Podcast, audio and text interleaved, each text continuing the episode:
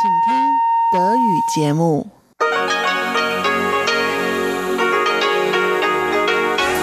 Hier ist Radio Taiwan International. Herzlich willkommen zum halbstündigen deutschsprachigen Programm von Radio Taiwan International an diesem Samstag, den 28. September. Am Mikrofon begrüßt Sie Karina Rother und Folgendes haben wir heute für Sie im Programm.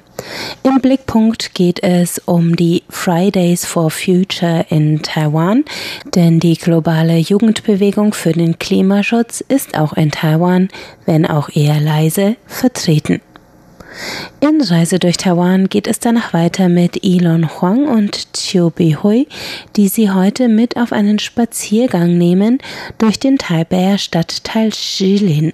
Der Spaziergang führt vorbei unter anderem an der Residenz des ehemaligen Präsidenten Chiang Kai-shek und dem Palastmuseum. Mehr dazu später nach dem Blickpunkt.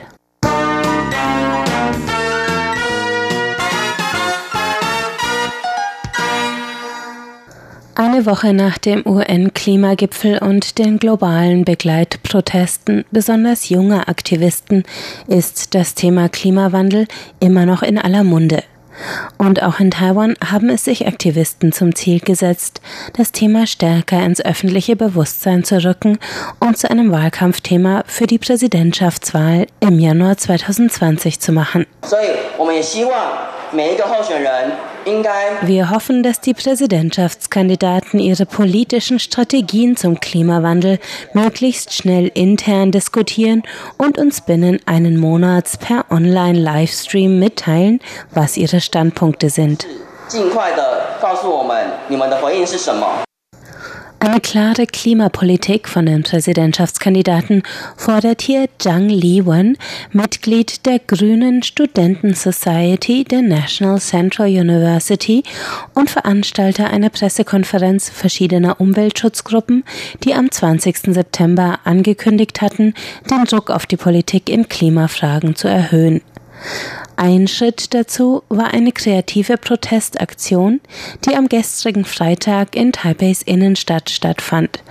Unter dem Motto Das letzte Abendmahl für den Planeten machten Straßentheater und andere Kunstgruppen, Jugendorganisationen und Umweltverbände bunt und laut auf die Bedrohung unserer kollektiven Lebensgrundlage aufmerksam, die die Zerstörung der Ökosysteme und Erwärmung von Klima und Weltmeeren darstellt.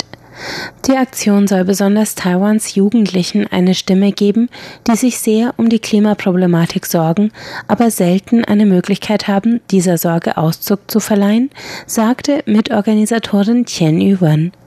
Taiwans Umweltgruppen haben auch konkrete Forderungen an die Politik. Auf der Pressekonferenz am 20. September formulierte die Vertreterin der Taiwan Youth Climate Coalition Huang Pinwan diese Forderungen wie folgt. 光是能源，台湾人每一个人一年用掉十点九八吨，我们排了十点九八。Allein durch Strom verbraucht jeder Taiwaner 10,98 Tonnen CO2 pro Jahr.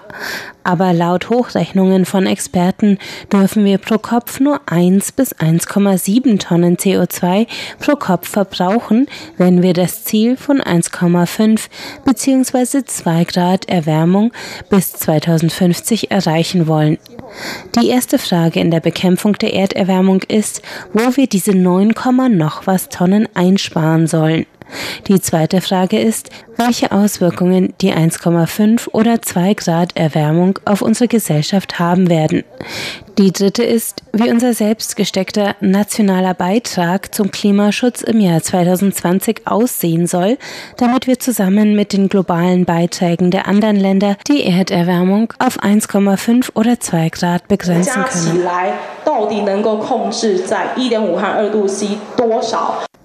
Das war der Blickpunkt und jetzt geht es gleich weiter mit Reise durch Taiwan mit Chiu Behui und Elon Huang.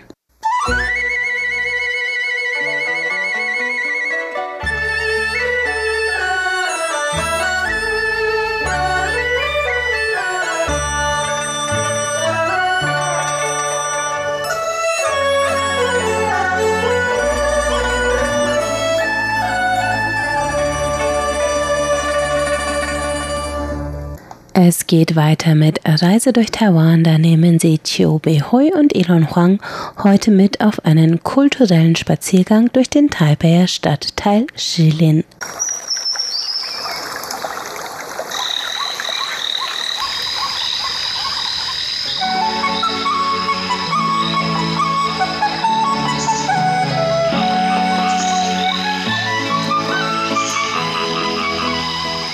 Radio Taiwan International. Reise durch Taiwan. Herzlich willkommen, liebe Hörerinnen und Hörer, zu der heutigen Ausgabe von Reise durch Taiwan. Am Mikrofon begrüßen Sie Chiu Bi-hui. und Ilon Huang. Ja, Bihui, heute begeben wir uns nach Shilin und zum Yangmingshan am Rande von Taipei. Und ja, Shilin, was fällt dir bei Shilin als erstes ein? Oder? Ja, natürlich der Shilin Nachtmarkt. Und den Nachtmarkt habe ich, was weiß ich, 10.000 Mal besucht. Äh, nein, das ist zu übertrieben, aber zu Shilin Nachtmarkt ist natürlich wirklich ein Muss für alle Touristen. Und daher jedes Mal, wenn ich Besuch aus Ausland bekomme, dann habe ich die dann zu dem Shilin Nachtmarkt geführt. Und das ist, wie gesagt, ein Muss, dorthin zu besuchen. Und es ist eigentlich auch schön. Dort kann man ja vieles sehen, spielen, essen, kaufen und so. Ja, ich komme schon ganz gerne dorthin. Ja, und er ist auch sehr praktisch gelegen. Ein paar Minuten zu Fuß von der MAT-Station. Liegt auch nicht ganz weit von unserem Sende. Ja, genau. Und aber heute gehen wir in die andere Richtung. Wir fahren auch zur Schillen MRT-Station, aber anstatt eben nach links zum Nachtmarkt, gehen wir nach rechts weiter Richtung Yangmingshan. Man kann den Yangmingshan sogar als Hausberg von Taipei bezeichnet, weil das liegt wirklich sehr nah zu der Hauptstadt Taipei und mit dem Bus oder mit der U-Bahn ähm, ist man eigentlich in einer halben Stunde da, je nachdem, wo man mit der Bahn losfährt. Äh, fährt. Aber das ist wirklich unweit von Taipei. Genau, das ist eben das Coole hier an Taipei, das Schöne an Taipei. Rundherum sind halt Berge, wir sind halt mitten in einer großen, belebten Stadt. Und dann guckt man aber links und rechts und sind überall Berge und eben unter anderem der Yangmingshan oder Yangmingshan Nationalpark. Der, der geht sogar bis auf der höchste Gipfel, glaube ich, dieser Qixing-Berg, geht auf 1100 Meter etwa hoch. Da hat man also schon eine schöne Aussicht. Und wenn man da oben ist, oder beziehungsweise zwischen dem Berg da oben auf dem Gipfel und dem Tal, merkt man manchmal schon so Wetterunterschiede. Das ist mir schon öfter passiert, dass ich oben auf dem Berg war und da war es kühl und regnerisch und ich bin runtergekommen und da hier war es trocken und warm wieder oder sonnig sogar. Ja, und das ist natürlich auch ein Ziel für viele Touristen hier in Taiwan. Also man wird nicht die ganze Zeit nur in der Stadt bleiben und da kann man ja schnell zum Yangminberg fahren und dann dort eine kleine Wanderung machen. Das macht wirklich dann viel Spaß dort. Genau, und wie du auch, nehmen wir da immer unsere Freunde oder Verwandten mit, wenn die uns hier in Taiwan besuchen. Aber ich bin da früher oft mit dem Fahrrad hochgefahren. Da gibt es sehr, sehr viele Wege, verschiedene Wege, verschiedene Schwierigkeitsgrade, um da hochzufahren. Und dann auch mit einem hohen Tempo wieder runterzufahren. Das macht sehr viel Spaß. Aber heute wollen wir uns nicht nur auf die Natur dort konzentrieren, sondern insbesondere auf die, so ein bisschen auf die Kultur, die es dort in der Gegend gibt. Und zwar, wir gehen erstmal von der MRT-Station Richtung Yangmingshan und das erste, was wir da so treffen, tatsächlich ungefähr 10 Minuten, nicht mal 10 Minuten von der MRT-Station, ist die Shilin Guandi. Äh, Auf Deutsch wird das hier in einigen Zeitschriften zum Beispiel oder Berichten so als Schillen-Dienstwohnung bezeichnet. Und zwar ist das früher die Residenz von Chiang Kai-shek gewesen. Warst du da schon mal? Ja, natürlich. Also Taipei ist gar nicht so groß und ich habe auch sehr viele Verwandten oder Besucher, Freunde zu dieser Residenz oder Dienstwohnung von Chiang Kai-shek geführt.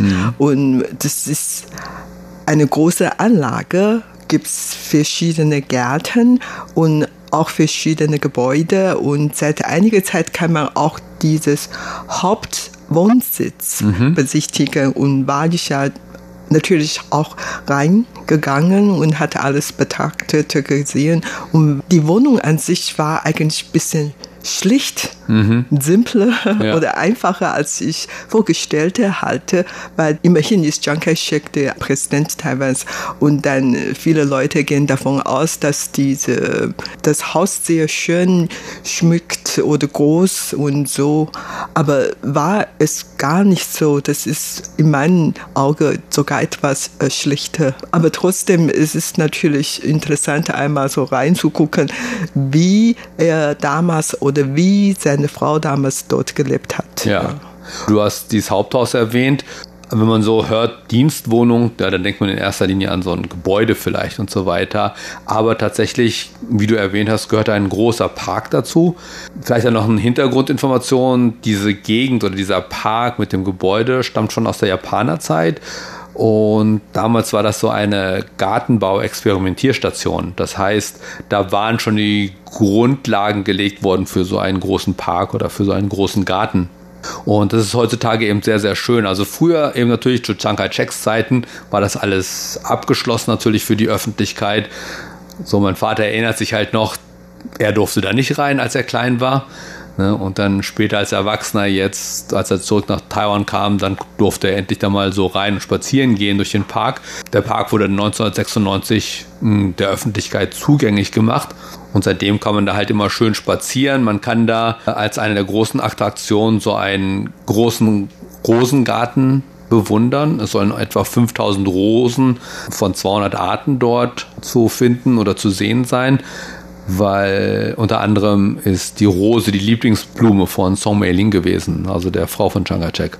Ja, genau. Dieser Rosengarten ist ein der beliebtesten oder bekanntesten Garten überhaupt in Taiwan. Und daher, das ist natürlich auch ein Muss für alle Touristen, diese Garten mal so besuchen. Und tatsächlich, ich war zu verschiedenen Jahreszeiten zu diesem Garten gegangen und da kann man eigentlich immer noch welche Rosen sehen, obwohl mhm. das vielleicht nicht gerade die Hochsaison war, aber dann ist schön perfekt die ganze Anlagen Interessant ist auch noch, dass die jedes Mal, als ich da war, sah ich dann viele Touristen aus China. Also die Chinesen, die konnten ja früher ganz zahlreich nach Taiwan kommen. Die besuchten gerne die Taloku-Schlucht oder Sonnemondsee oder Aliberg, aber auch natürlich diese Residenz von Chiang Kai-shek und die kamen wirklich ganz zahlreich und dann hörte ich immer welche Chinesisch mit äh, China-Akzent mhm, ja. und so beim Besichtigung dieser Garten und jedes Mal, als ich aus dem Anlage raus, dann sah ich eigentlich vor der Tür dann viele Leute protestiert und die waren Mitglieder von Falun Gong, mhm. ja, und das ähm, natürlich, die waren gerade da, weil die Chinesen da waren. Genau. Ja, das hat man so in den letzten Jahren oft gesehen. Es gibt eben zwei, drei Punkte in Taipei. Wenn chinesische Touristen nach Taiwan kommen, dann gehen die auch zu diesen Punkten. Taipei 101, äh, dieser Schilling-Dienstwohnung. Oder, oder Palastmuseum. Das Palastmuseum, genau. Da gehen die auf jeden Fall hin. Und da sieht man dann eben auch, wie du erwähnt hast, Demonstranten von der Falun Gong. Die wissen auch ganz genau, wo die Chinesen hingehen, die chinesischen Touristen. Und dann kommen die da auch hin und demonstrieren. Und innerhalb von dieser Anlage gibt es auch eine Kirche, mhm. weil das Ehepaar Chiang Kai-shek und seine Frau sind fromme Christen. Und es gibt in Taiwan eigentlich gar nicht so viele solche richtige Kirche mhm. mit äh, Kirchedach und Turm und ja. Glocken. So. Genau. Noch ganz kurz, also es ist die Residenz gewesen von Chiang Kai-shek, da haben er und seine Frau gelebt aber dort fand auch das ein oder andere politische Treffen statt. Also es kam immer mal wieder so eben äh, ausländische Staatsgäste dorthin oder auch eben politische Diskussionen hier innerhalb Taiwans fanden dort auch statt. Ja, aber jetzt denke ich mal, haben wir uns genug in der schönen Dienstwohnung und dem Park umgesehen und gehen mal ein bisschen weiter. Hm, vielleicht etwa zehn Minuten braucht man da vorne zu Fuß und kommt dann zur Suzhou-Universität oder Dongwu Daxue. Und ja, alleine der Campus ist auch sehr schön, um sich da mal umzuschauen, weil sie liegt diese Universität liegt genau am Berg. Ja, also viele Gebäude sind wirklich in die Berge rein gebaut oder drauf gebaut und drumherum ist alles grün und wenn man da in so ein Gebäude reingeht und oben in den zehnten Stock von dem Gebäude geht, hat man einen wirklich super schönen Ausblick über das ganze Tal äh, und über die Berge hinweg und so weiter. Das ist allein schon deshalb ist es auch mal ein Besuch wert. Gibt auch ein paar ganz nette Imbisse dort. Also das heißt, man kann dort auch einfach so mal hingehen. Aber noch einen besonderen Grund gibt es dort, denn auf dem Campus liegt das Tianmu-Haus. Ja, und Tianmu ist ein chinesischer Historiker, Philosoph und Pädagoge, der aus China dann 1967 nach Taiwan gekommen ist. Ja, genau. Also Tianmu ist ein sehr bekannter Historiker, Philosoph. Mein Mann studiert Philosoph und daher durch meinen Mann kenne ich natürlich vieles über Qianmus Bücher oder mhm. seine Theorie und so weiter. Aber ihm persönlich habe ich weder in der Öffentlichkeit oder im Fernsehen oder sowas gesehen. Nur der hat natürlich ähm, großen Einfluss auf die weitere Entwicklung in Taiwan. Soweit ich weiß, ist er dann äh, mit den Chinesen ähm, nach Taiwan gekommen und ist hier niedergelassen und hat dann an, vor allen Dingen an dieser Suzhou-Universität Unterricht gegeben mhm. und der, viele haben bei ihm studiert und seine Schüler sind ja später auch alle sehr bekannt geworden, hatten großen Einfluss auf die weitere Entwicklung in Taiwan. Ja. Insofern, der ist natürlich sehr, sehr, sehr bekannt und sehr, sehr wichtig für dieses Land. Mhm. Und dieses Haus ist ein ganz kleines, gemütliches Haus, das so ein bisschen auch an den Berg gebaut ist. Und dieses Haus wurde ihm wohl von Chiang Kai-shek zur Nutzung gegeben. Ich weiß nicht genau, ob es ihm geschenkt wurde von Chiang Kai-shek. Auf jeden Fall wurde es ihm gegeben, damit er dort wohnen kann. Und das wurde ihm eben sozusagen gegeben als Anreiz dafür, nach Taiwan zu kommen, weil vorher hat er noch in Hongkong gelebt, nach 1949, und dann wollte ihn Chiang Kai-shek eben nach Taiwan holen und dann ist er in den 60er Jahren nach Taiwan umgezogen, hat hier unterrichtet und hat dort in dem Haus gelebt. Und das ist ein wirklich sehr niedliches Haus. So. Das wurde vor einiger Zeit auch so ein bisschen renoviert. Drumherum alles Pflanzen und Bäume und so weiter. Und so, wie gesagt, liegt auf dem Berg eine kleine Mauer drumherum, rotes Tor. Und die Pflanzen und so weiter sollen, oder die Bäume sollen viele von ihm und seiner Frau gepflanzt worden sein, also von diesen älteren Bäumen, die da stehen. Also das ist ja, ganz niedlich und gemütlich so da. Ja, ähm, apropos Chiang Kai-shek wird immer als ein Diktator äh, bezeichnet und tatsächlich hatte er auch nicht wirklich sehr viel studiert oder so, aber er hat irgendwie noch Respekt gegenüber den Wissenschaftlern oder jetzt dann in diesem Fall die Literaten oder Denkende. Mhm. Und daher, als er 1949 ähm, China verlassen und mit seinen Truppen nach Taiwan flüchtete, hatte er nicht nur viele Schätze vom Pekiner Palastmuseum mit nach Taiwan transportiert, sondern er hat auch viele Eliten Chinas nach Taiwan gebracht. Mhm. Zum, unter anderem Qianmu. Mhm. Und anderen Eliten sind auch äh, zahlreich nach Taiwan gekommen mhm. und hat natürlich dann zu der weiteren Entwicklung Taiwans viel beigetragen. Ein anderer da kommen wir gleich noch drauf zu sprechen. Dessen Haus liegt nämlich auch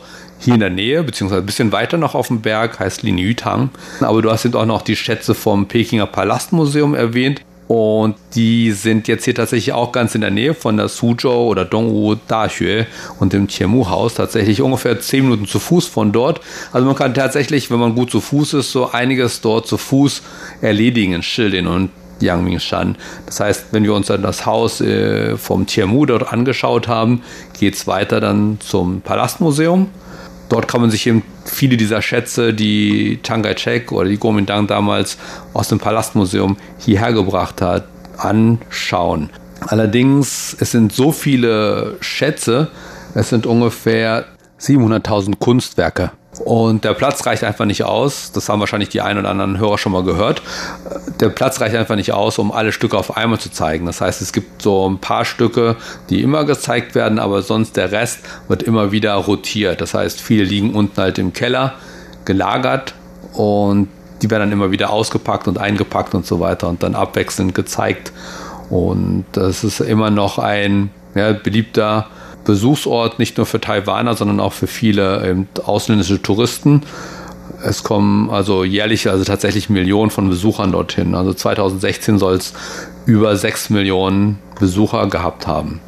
Ja, tatsächlich habe ich auch gehört, dass in diesem Museum etwa 700.000 Kunststücke untergebracht wurden und die meisten, die absolute Mehrheit dieser Kunststücke sind dann in im Keller oder in den Bunker rein ähm, untergebracht. Und das Museum liegt eigentlich am Berghang ja. und so, dass man wirklich einen Bunker rein tun kann und mhm. diese Kunststücke sind sehr gut bewahrt.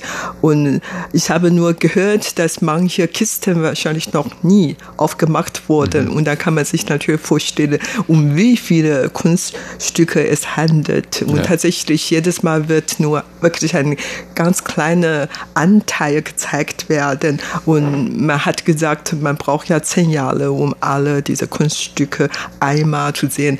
Aber mhm. das sollte eigentlich auch nicht alles sein.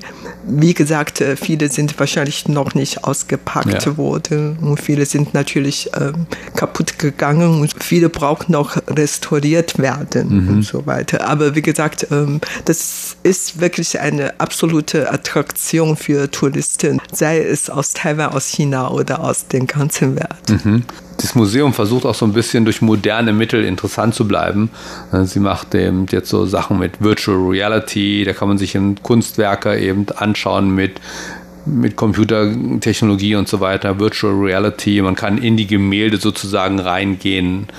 Gemälde werden bewegt gemacht und so weiter. Ne? Das ist schon sehr interessant. Und zwei der bekanntesten Kunststücke drin sind natürlich das Schweinfleisch mhm. und dann noch das äh, Chinakohl. Chinakohl, was zum Essen. Ne? Aber eben aus was für ein Material gemacht sind die? Äh, aus, aus Jade, ne? Jade, ja, ja genau, genau, Beides aus Jade. Mhm. Ja, dann ist das natürlich nicht alles, sondern man kann auch ein bisschen weitergehen. Eigentlich wollte ich die Zuhörer noch mit zu einem alten Filmmuseum oder einem alten Museum eines Filmstudios mitnehmen, das Central Motion Picture Corporation. Das ist eine alte taiwanische Filmfirma. Sie haben so Filme mit Li angedreht, zum Beispiel Pushing Hands oder Eat, Drink, Man, Woman, das sind so alte Filme von Lian aus den 90er Jahren oder eben auch Sedig Ballet, von vor etwa zehn Jahren.